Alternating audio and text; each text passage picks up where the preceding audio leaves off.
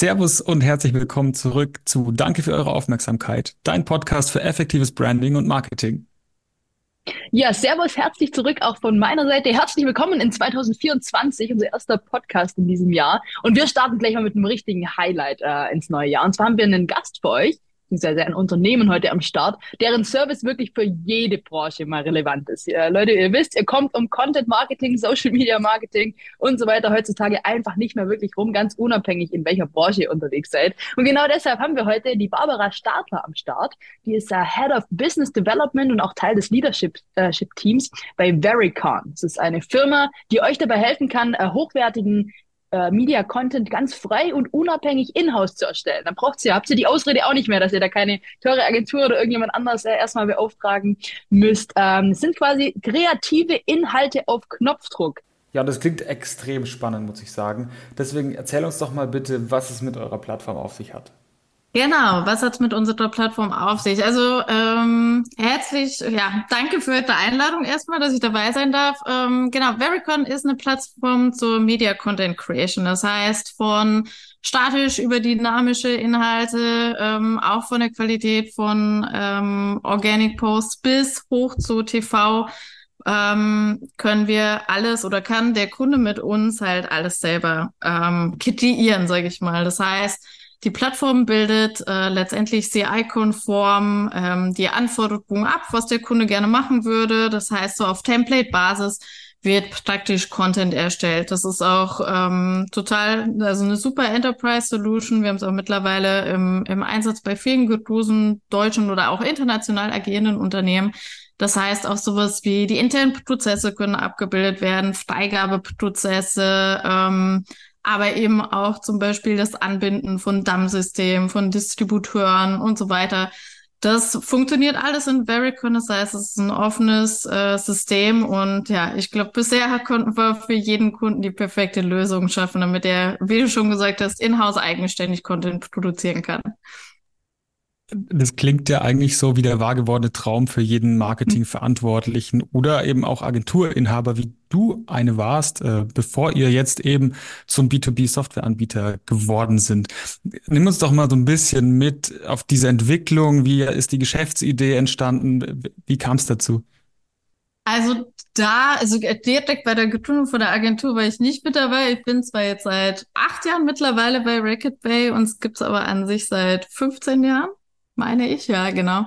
Also, wie du schon gesagt hast, wir waren vorher ähm, klassische ähm, Adoptionsagentur eigentlich. Also haben zwar auch selber viele Filme gemacht, haben auch die Konzeption gemacht, etc. Aber haben da eigentlich so in der Zusammenhang mit den Kunden gemerkt, was das ja immer für diesen Rattenschwanz mit sich zieht. Von, das ist die Idee, dann äh, soll nur eine Kleinigkeit geändert werden, vielleicht für eine Länderadoption einfach nur ein anderes Voice-Over wird gebraucht. Nein, geht halt los. Dann muss äh, eine Agentur hat das RAW-File, die nächste Agentur macht das Voice-Over, äh, wiederum die nächste macht nochmal irgendwas anderes und bis schon allein all diese Daten bei uns waren, nur dass wir diese Sprachadaption machen konnten, vergehen halt zum Teil wirklich Wochen. Also das ne, muss ja dann auch bei den anderen Agenturen den Zeitplan passen.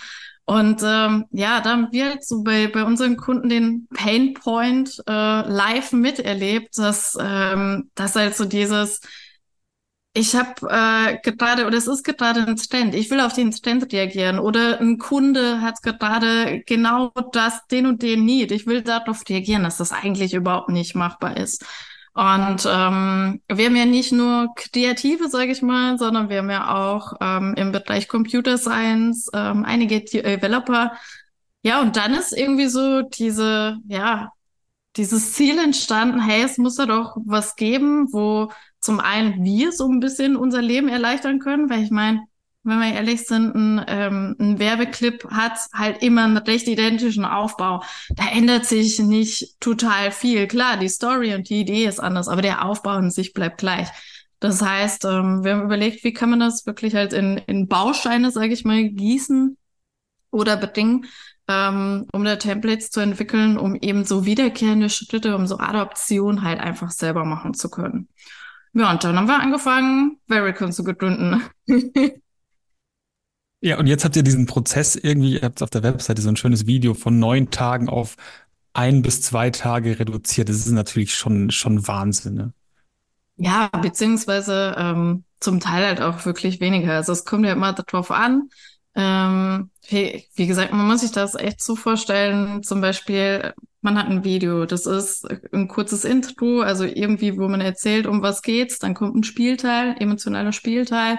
Dann kommt meistens eine Produktbühne. Dann kommt vielleicht nochmal ein Spielteil und dann hat man ein Outro, also mit einem Call to Action. Und ähm, da jetzt zu sagen, okay, jetzt zum Beispiel bei einer Länderadaption, ich, äh, ich habe im Vorfeld mit einer Agentur ganz viele Spielteile geschnitten äh, oder produziert mit äh, verschiedenen Personen, verschiedene Ethnien, ähm, die halt für die einzelnen Zielgruppen passen. Wenn ich diese einzelnen Snippets habe, dann ist es wirklich ein einfaches zu sagen, okay, ich kann eigenständig sagen, wo, äh, worüber handelt das Video. Ich pack die einzelnen ähm, Spielteile mit rein. Ich weiß zum Beispiel, welches Produkt ich bewerben will. Das heißt, ich habe die Abbildungen vom Produkt in meinem DAM-System, die ich dann einsetzen kann. Und hinten der Call to Action ist mir auch klar.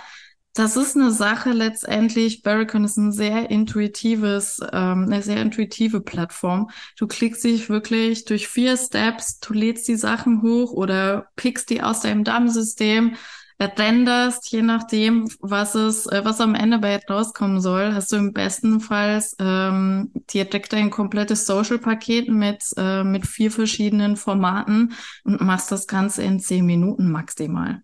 Klar, bei TV wird's dann ein bisschen, wird's dann, da wollen wir eine ganz andere Qualität draus bekommen. Da kann es schon mal sein, dass ein TV-Spot eine halbe Stunde drin aber ich meine, das ist halt nicht diesen Unterschied von, ähm, ich habe eine Post-Production-Zeit von, keine Ahnung, zwei Wochen bis, äh, bis mehrere Monate zu, ich mach's halt mal in zehn Minuten.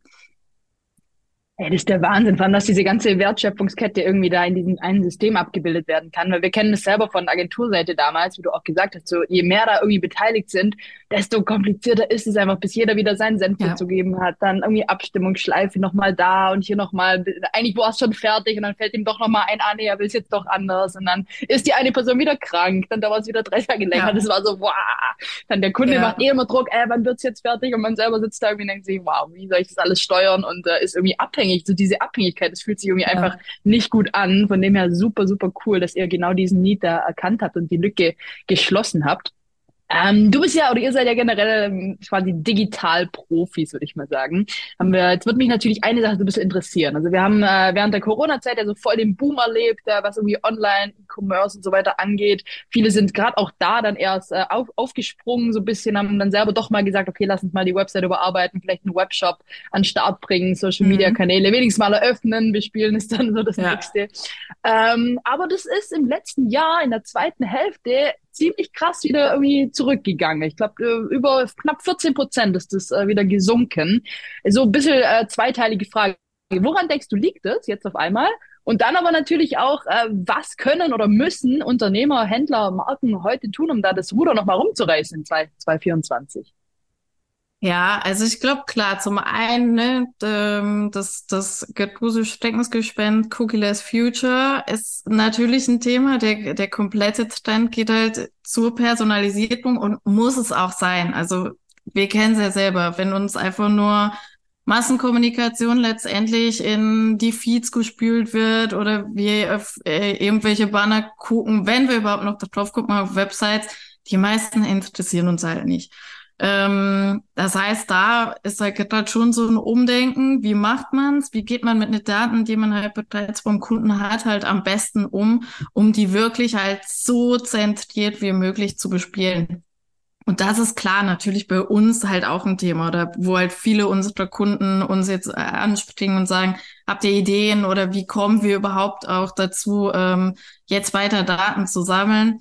Ähm, ja, Personalisierung ist letztendlich echt das, äh, das, das Geduse nicht, ja, nicht nur ein Buzzword, sondern es ist einfach so. Man muss gucken, dass man den Kunden spezifisch mit Angeboten versorgt, die halt echt relevant für ihn sind, weil ansonsten mit Massenkommunikation im Zweifelsfall hat man unglaubliche Streuverluste und ja, schießt die Spendings äh, einfach nur großflächig raus, ohne, ohne wirklichen Impact zu erzeugen. Das, das ist spannend. Das heißt, du würdest sogar sagen, ähm, durch, durch eure Software kannst du so eine Art Hyperpersonalisierung dann erreichen. Also würdest ja. du dann sagen, du, du hast wirklich ganz viele kleine Zielgruppen, die du dann eben mit einzelnen äh, Medien oder mit einzelnen Assets bespielst? Ja, also wir haben es äh, wir haben es in einem Test mal gemacht für einen äh, für einen Kunden, weil es halt da auch tun ging, beziehungsweise weil wir halt selber auch, wir haben wir haben eine Getusa R&D in-house, die sich halt natürlich auch gerade unheimlich viel mit KI zum Beispiel beschäftigt, aber auch schon seit Jahren, also auch äh, bevor letztes Jahr der, der Boom, sage ich mal, kam. Ähm, ja, natürlich, es ist, also es ist äh, möglich, wenn, kann ich da mal so ein, so ein Case durchspielen, weil das Unternehmen hat ja letztendlich seine Segmentierung gemacht. Die wissen ja, genau, was für einzelne Zielgruppensegmente sie haben. Das heißt, die Daten kannst du ja mit einfließen lassen bei der Content-Generierung. Wenn du dann verschiedene, zum Teil verschiedene Snippets hast, also sind wir jetzt gerade bei, bei Video, kannst du natürlich die genau den Zielgruppen zuordnen und dann sagen, ähm, da kommt dann natürlich KI auch so ein bisschen ins Spiel, äh, sagen hier für meine Zielgruppe, keine Ahnung, 20 bis 25-jährige mit den Interessen XY, zieh mir da mal die Assets, die ich für die speziell bereitgestellt habe oder zusammengesammelt habe und baue mir da drauf einen Clip. Ähm, inklusive Copies, ähm, inklusive dann auch beispielsweise den Produkten. Also es ist echt denkbar, dass du als, als Marketer in Zukunft äh, sagen kannst, hier, ich möchte nächste Woche, nehmen wir jetzt gerade Veganuary, ähm, möchte genau diese drei Produkte oder die Range bespielen äh, für die Zielgruppe, prompte dann äh, kurz zusammen und sagt, bitte für nächste Woche Aktionswoche XY für Zielgruppe 20 bis 25-Jährige, bau mir mal meine Posts zusammen mit dem Material, was im Damm vorhanden ist. Ähm, übersetzt mir die auch direkt. Auch das geht klar, ne, keine KI ist perfekt oder ähm, die Prozesse und auch natürlich die Freigabeprozesse, auch mit diesem Thema haben wir auch komplett halt, beziehungsweise bauen wir zusammen mit dem Kunden halt genau auf, dass da auch intern die ganzen Freigabehierarchien halt abgebildet sind. Aber ähm, dass du das einmal promptest und, und durchspielst. Oder halt eben sagst, okay, ich habe die Zielgruppe 20 bis 25-Jährige, ich wähle mir die aus ähm, und jetzt schlag mir einfach mal ein paar Copies vor, die ich einsetzen kann. Ähm, da wähle ich mir jetzt dann die aus, die am besten passt. Drück einfach auch nur auf Kopieren, dann setze die automatisch ähm, im Template ein so dass dann auch passt, dass es für, keine Ahnung, 1 zu 1, 9 zu 16, 16 zu 19 immer passt und dann ab dafür. Wow, ich bin, ich bin also äh, sehr, sehr gespannt, wo das, wo das ganze Thema äh, noch hingeht. Aber das äh, hört sich nach einer extremen Arbeitserleichterung an, vor allem was auch so repetitive Aufgaben einfach an. Ja. Dieser, dieser absurd, was da teilweise so in der, in der Formaterstellung verschwendet wird an, an Zeit auch.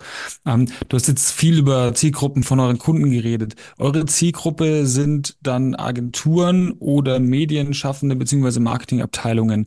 Ähm, die schauen da ja doch immer mit einem ganz besonderen Auge irgendwie drauf, weil die denken natürlich, sie haben Marketing und Branding verstanden.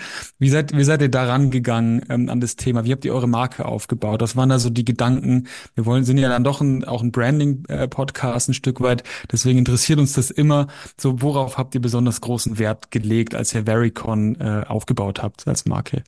Also beim Branding ähm, geht's eigentlich in alle Richtungen. Also sowohl, wenn wir auch mit dem Kunden zusammenarbeiten, für die ist ja auch extrem wichtig, dass nicht jetzt einfach äh, jeder theoretisch jedes äh, jeden Post oder jeder alles erstellen kann und das halt total frei, weil wissen wir selber, da kommen dann auch sehr, sehr kreative Sachen am Ende bei rum. Das heißt, so die äh, CI-Richtlinien abzubilden und wirklich äh, fix zu sagen, nee, das Logo ist unangetastet, immer oben links und bei den Typos hast du auch nur die vorliegen und das sind äh, auch deine Fontfarben.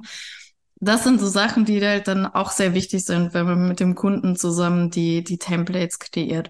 Ähm, und was halt uns unglaublich wichtig war als auch ist, ist halt einfach, dass die Qualität stimmt. Also wir wollten nicht einfach nur schnell schon mal irgendwas machen und äh, versuchen auf den Markt zu kommen, sondern haben wirklich äh, sehr lange getestet, sehr lange die Prozesse verfeinert, bis wir überhaupt selber gesagt haben, okay, jetzt gehen wir in Sales.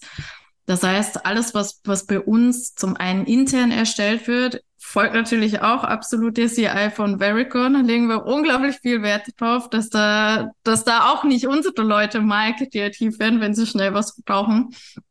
Ähm, aber das zieht sich so durch. Also natürlich auch, wenn wir sagen, wir, äh, wir können bis TV-Qualität äh, Content erstellen, dann wollen wir auch 100% sicher gehen, dass das auch so ist. Also diese Authentizität, die Qualität, das ist halt bei uns unglaublich wichtig. Der Kunde soll sicher sein, dass wenn er mit uns spricht, dass das Hand und Fuß hat, dass er jetzt nicht irgendwem was erzählt.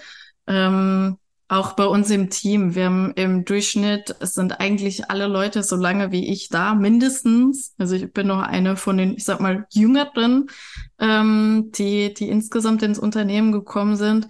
Und auch darauf legen wir halt sehr viel Wert, dass äh, wenn wir zusammen mit dem Kunden was erarbeiten, dass der sicher sein kann, okay, das stimmt, die haben das erprobt, die wissen, worum es geht.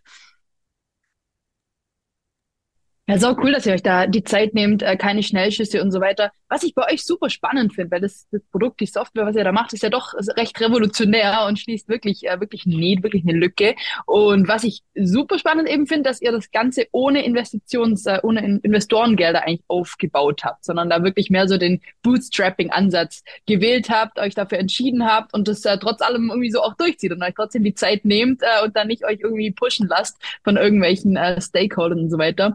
Vielleicht äh, unter unseren jungen Hörern ist der ein oder andere, der auch auch schon irgendwie eine coole Idee am Start hat und da vielleicht äh, mit einem Auge auf das große Geld schielt oder so. Vielleicht kannst du da mal so ein bisschen reinreden, was da vielleicht die größten Vorteile sind, in, in was du mit reinzuholen, aber auch was Herausforderungen sein können. Also warum ihr euch da entschieden habt und da auch voll dahinter steht nach wie vor aktuell. Ja, also ja, genau, du hast es schon gesagt, mehr oder weniger Bootstrapping. Wir müssen jetzt schon so ehrlich sein. Wir hatten ja vorher schon die Agentur. Das heißt, ähm, wir konnten natürlich halt schon was vom Agenturgeld, sage ich mal, auch in die Entwicklung der Plattform ähm, einfließen lassen. Keine fremden nicht, Geldgeber sozusagen. Genau, genau, genau. Mhm. Aber nichtsdestotrotz haben wir auch da nach äh, drei Jahren hatten wir uns komplett definanziert. Also wir hatten das Geld, was wir da reingesteckt haben, auch wieder komplett raus meint er diesen Vorteil, ähm, ist halt natürlich, du bist, du hast halt die komplette unternehmerische Kontrolle. Also ne, du hast keinen, der dir irgendwie reinredet, mit dem du dich äh, unheimlich viel abstimmen musst,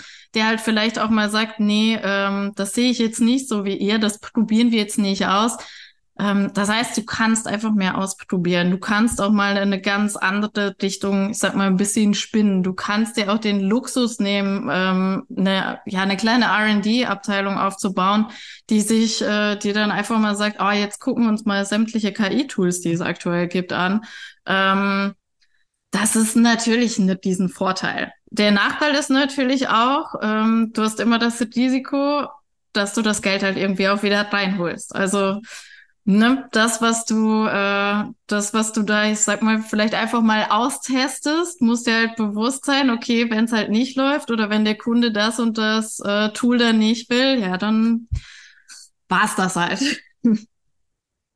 Also ja, man sollte, man muss sich auf jeden Fall halt immer Gedanken machen, wofür man das Geld ausgibt. Ähm, ich sag immer so ein bisschen, es ist halt so eine gute Mischung aus Risiko, also sich einfach halt auch mal was trauen, mal was ausprobieren, ähm, aber halt auch einfach nicht so komplett blind jetzt mal in der Richtung laufen, sondern schon immer darüber nachdenken, für was mache ich es jetzt. Mhm. Hat das bisher größtenteils gut funktioniert oder waren da auch schon Sachen dabei, wo du im Rückblick so sagst, so, boah, nee, das hätten wir uns echt sparen können? Ja, also es sind eher, also kundenseitig nicht. Was wir für einen Kunden gemacht haben, war jetzt eigentlich bisher nichts, wo wir, wo wir jetzt im Nachhinein gesagt hätten, so, oh, da haben wir jetzt einfach unheimlich viele Entwicklertage für nichts äh, rausgehauen. Es ist eher so, dass wir vielleicht mal gesagt haben, ah, jetzt, ah, vielleicht gefällt uns die Website mal anders, ein bisschen besser und ah, jetzt überlegen wir, dass wir das nochmal vom Design so und so machen. Ähm, auch da natürlich die CI war gewahrt, aber wir haben, äh, wir haben da natürlich so ein bisschen auch probiert, wie, wie ist jetzt auch die Story, weil ihr habt ja selber auch gesagt, das Tool ist neu, ist gibt so gesehen vergleichbar nichts. Klar, es gibt zum Beispiel Canva, aber bei Canva hast du halt nicht die Flexibilität, sondern arbeitest ja schon sehr strikt mit fixen Vorlagen, die du jetzt nicht vorab irgendwie die individuell erstellst. Ähm, also es gibt so ein, zwei, die in die Richtung gehen, die vielleicht dann auch mal beim Kunden fallen, ähm, die dann sagen, ach, ihr seid wie. Ähm, aber es war für uns schon ein bisschen schwieriger als, ja, dieses, diese Story zu stricken, wo man jetzt wirklich dem Kunden sagen kann, so, das ist, das ist blöd gesagt die Schublade, wo du uns reinstecken kannst, äh, das machen wir. Und da haben wir ein bisschen probiert. Wie groß ist eigentlich euer Team? Also du, du bist jetzt dabei, machst Business Development. Wer, wer ist noch alles dabei? Wir haben drei Geschäftsführer. Ähm, die praktisch das Ganze, also von Anfang an, äh, von Anfang an dabei waren. Wir sind ja sogar bevor wir mit der Agentur gestartet haben, also da war, war ich noch lange nicht dabei, ähm, haben wir oder haben wir meine zwei, zwei der drei Chefs Mediaproduktion gemacht. Ähm, also Musikproduktion vorrangig, ähm, bis dann später noch ähm, der dritte Geschäftsführer aus der Computer Science dazu kam. Ähm, ja, und jetzt sind wir eigentlich seit auch wieder gut fünf, sechs Jahren so ein äh, konstantes Team von 25 Leuten. Also auch kein diesen Team. Ähm, wollen auch ehrlich gesagt gar nicht jetzt noch großartig wachsen. Jedenfalls aktuell nicht. Man muss natürlich sagen, wenn jetzt äh, mehr Kunden auf die Plattform kommen, ähm, brauchen wir natürlich langfristig auch noch mehr, mehr Leute. Ähm, aber wir wollen jetzt nicht einfach sagen, so, wir wollen es, äh, wir wollen ein riesengroßes Unternehmen werden und erstmal mit total vielen äh, Mitarbeitern prahlen so ein bisschen, sondern wir haben unser fixes Team jahrelang. Wir wissen, wo jeder so seine Skills hat, wo sein, wo die Vorteile liegen. Ähm, können natürlich auch da gegenüber dem Kunden unsere Experten ähm, gut an die Hand geben. Ja, ich glaube, die Zeiten, wo man mit, äh, mit dem Headcount prahlt, die sind vorbei. Jetzt zählt, äh, dass man profitabel ist. Äh, ja, das, äh, das glaube ich jetzt in den letzten zwei Jahren war das doch ein, doch ein bisschen wichtiger. Das heißt ja. aber, ihr wollt jetzt gar nicht unbedingt so groß skalieren, ähm, sondern wollt einfach mal gucken, hey, hat es, hat es Bestand, was wir da, was wir da gebaut haben? Oder was habt ihr in Zukunft noch vor? Also klar, natürlich, der, der Markt ist riesig. Also wir sind ja jetzt gerade ähm, ja vorrangig auf dem deutschen Markt, äh, allerdings da halt auch mit internationalen Kunden. Also wir kriegen schon auch mit, wie, wie sind die Anforderungen dann in den anderen Ländern, ähm, was natürlich auch super wichtig ist, äh, um da auch so Sachen wie Freigabeprozesse und all sowas halt abzubilden. Ähm, aber ja, wir, ich, wir grasen gerade so den deutschen Markt erstmal noch ab, ähm, haben da, wie gesagt, auch schon einige Kunden. Ähm, bestimmt, wie gesagt, je mehr Kunden, desto größer werden wir auch werden, weil wir halt auch diesen Qualitätsanspruch haben und sagen, es soll jetzt trotzdem jeder noch sein, ja, seinen konkreten Ansprechpartner ähm, haben und äh, jetzt nicht, wird jetzt nicht verwiesen auf irgendwie äh, Tutorial-Videos, die er dann Vericon gebrandet an die Hand bekommt, sondern es soll halt immer noch wer da sein, den er dann fragen kann, wenn wirklich mal was sein sollte. Ja, so cool.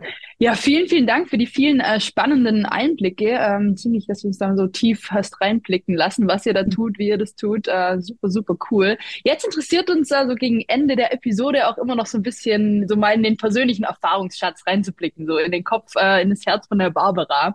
Äh, jetzt klar, du sagst, du bist schon viele Jahre äh, bei Vericon dabei, aber sicherlich hast du auch davor schon äh, ja eine gewisse Karriere irgendwie hingelegt, um da jetzt eine gestandene Geschäftsfrau äh, mit Teil des Leitungsteams und so weiter zu sein. Welche drei Tipps würdest du denn so aus deinem gesamten Berufsleben ähm, einer jungen einer jungen Führungskraft oder einem Studenten, der vielleicht irgendwie in den Bereich rüber schwappen will, äh, so mit an die Hand geben? Was sind so deine drei Tipps und Learnings, die du einem jungen Menschen mit auf den Weg gibst? Also ich glaube, gerade ähm, wenn man so vom, vom Studium kommt, ähm, ich habe ja erst eine Ausbildung gemacht, habe dann noch ein Studium gemacht, habe dann bei Vericon angefangen, also bin mehr oder weniger nach dem Studium hier äh, kleben geblieben. Ähm, es ist halt, man muss sich schon zum einen immer vor Augen führen, gerade wenn man halt jünger ist, das, was man in der Uni lernt, ist halt in Teilen klar anwendbar, aber es ist nie, du bekommst nie irgendwie einen Blueprint an die Hand, weil jedes Unternehmen ist anders, jeder Kunde, mit dem du arbeitest, ist anders. Das ist immer total individuell. Also das ist, das ist so die eine Sache. Ähm, das ist auch klar, man darf viel sich irgendwie mal hinterfragen, man darf auch mal zweifeln, aber man sollte halt nie, wenn man, wenn man irgendwie einen Gedanken gefasst hat, dann kommt der nicht von ungefähr. Das heißt, ähm, wenn man da irgendwie eine Idee hat, dann sollte man die meist auch durchziehen, außer man merkt jetzt ziemlich schnell schon, ähm, nee, das wird einfach gar nichts. Und ja, ich glaube, was, was halt vor allem wichtig ist und äh, was gerade halt ja bei mir dann ganz wichtig war, ist, man muss halt wirklich so für das Produkt oder für die Dienstleistung ähm, ja oder für das Unternehmen, für das man arbeitet, muss man halt brennen. Ich glaube, es bedingt nichts, wenn man äh, wenn man mit der Einstellung äh, morgens ins Büro fährt und sagt so, oh Gott, ja, irgendwie wieder die acht Stunden Arbeit reißen, sondern wenn du wirklich so verankert bist mit, äh, mit dem, was, für was du arbeitest, äh, und halt auch ein Team um dich herum hast, das auch von dieser Vision überzeugt ist und das halt gerne auch mal die extra Meile geht, das ist verdammt viel wert. Ansonsten würde ich fast ähm, sagen, dann kannst du es auch lassen. Weil ansonsten ist es wirklich so ein, ja, ich, ich muss halt jetzt wieder acht Stunden arbeiten und irgendwie die Zeit füllen ist, ist auch schade fürs, fürs eigene Leben, wenn man, Definitiv. Sein, sein, Leben dann so fristet, sage ich mal in Anführungsstrichen. Ähm, aber genau, ich, ich wiederhole gerne nochmal. Also du sagst so, hey, äh, die, die Uni, äh, mach dir, mach dir keinen Kopf drum, wenn du an der Uni nicht so die Blueprint fürs Leben findest, weil ja. Learning on the Job, das, äh, das hilft dir, das hilft dir irgendwie weiter. Du sagst, man, man äh, darf auch nicht also man darf hinterfragen und zweifeln, aber man sollte seine Ideen auch einfach mal ausprobieren, es laufen lassen. Ja, also das äh, nicht gleich beim ersten Zweifel sagen, jetzt kommt, das wird, das wird sowieso nichts. Und man muss fürs Unternehmen brennen. Am besten hat man sogar noch ein geiles Team, was dann da irgendwie äh, jeden Tag mitnimmt und äh, man, man hat Lust auf seinen Job. Ähm, das, das schon mal deine Learnings soweit. Hast du noch irgendwas, was du unseren Hörern mit auf den Weg geben möchtest? Haben wir noch irgendwas vergessen? Nee, ich glaube, vergessen haben wir, haben wir, haben wir nichts. Also ich bin, äh, ich bin total gespannt, was 2024 jetzt bedingt. Ähm, es sind ja, es sind ja echt Themen. KI ist immer noch ein Thema. Äh, grundsätzlich merkst du halt, es findet so ein Umdenken statt. Wir hatten es ja schon mal gesagt, Personalisierung ist ein großes Thema, aber halt auch viel mehr Unternehmen bauen ja auch so Inhouse-Agenturen mittlerweile auf, holen sich die kreativ, äh, die kreativen Ideen auch rein und merken halt, es wie wir auch schon vorher gesagt haben, so dieses ganze Format-Adaptionsgeschäft und äh, beim Bannerset in 40 Formate äh, immer die gleichen Inhalte zu schieben, das ist halt jetzt auch nichts, wo man morgens aufsteht und sagt, yay, heute mal wieder 20 Bannersets kreieren.